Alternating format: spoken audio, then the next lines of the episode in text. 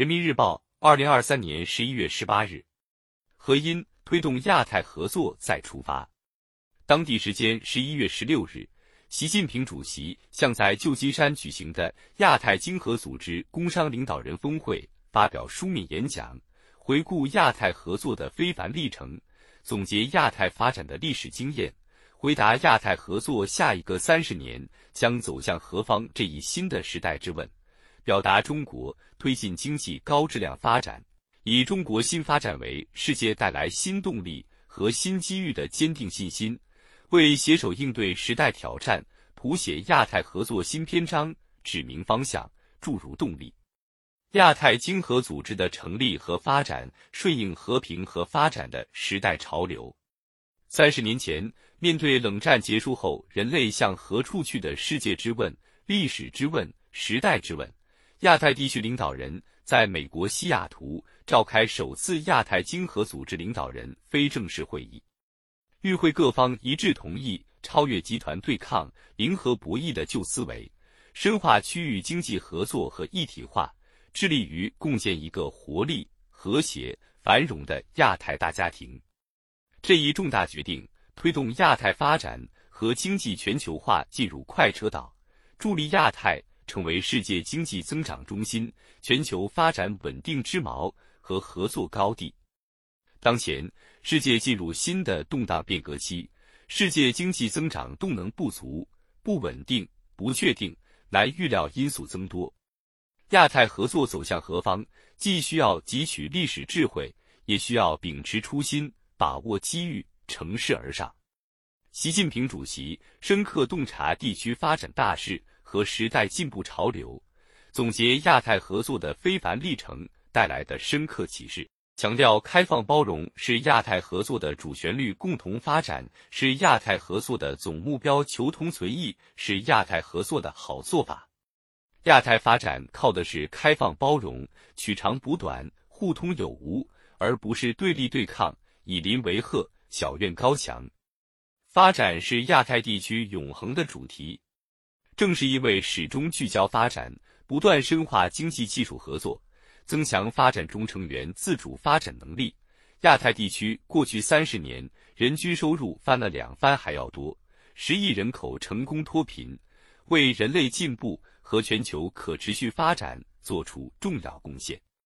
亚太地区经济体历史文化和发展阶段不同，在亚太地区推进合作不能要求整齐划一。只能走求同存异的路子，只有坚持求同存异，才能不断将成员多样性转化为合作动力，优势互补，携手共进。当前，亚太地区既迎来发展新机遇，也面临新的风险与挑战。习近平主席指出，我们要秉持亚太经合组织初心，牢记历史赋予我们的使命，推动亚太合作再出发。和平是发展的重要前提，亚太不能也不应该沦为地缘博弈的决斗场，更不能搞新冷战和阵营对抗，这是亚太各方的共同心声。亚太繁荣发展的历程表明，唯有合作才能发展，不合作是最大的风险，搞脱钩断链对谁都没好处。亚太合作再出发，必须坚持开放的区域主义。打造合作共赢的开放型亚太经济。面对新一轮科技革命和产业变革浪潮，亚太各方应推进数字化、智能化、绿色化转型发展，共同强化科技创新和成果转化，推进数字经济和实体经济深度融合。各方要携手完善全球科技治理，强化科技创新。对绿色化、数字化转型和可持续发展的支撑，营造开放、公平、公正、非歧视的科技发展环境。中国是亚太大家庭的一员，中国经济同亚太经济相互依存、深度融合。中国具有社会主义市场经济的体制优势、超大规模市场的需求优势、产业体系配套完整的供给优势、大量高素质劳动者。和企业家的人才优势，经济发展具备强劲的内生动力、韧性、潜力。中国有信心，更有能力实现长期稳定发展，并不断以中国新发展为世界带来新动力、新机遇。中国深入贯彻新发展理念，坚定不移推进高水平对外开放，坚定不移打造市场化、法治化、国际化营商环境，坚定不移推进高质量发展。中国正以中国式现代化推进中华民族伟大复兴，十四亿多中国人民将过上更加美好的生活。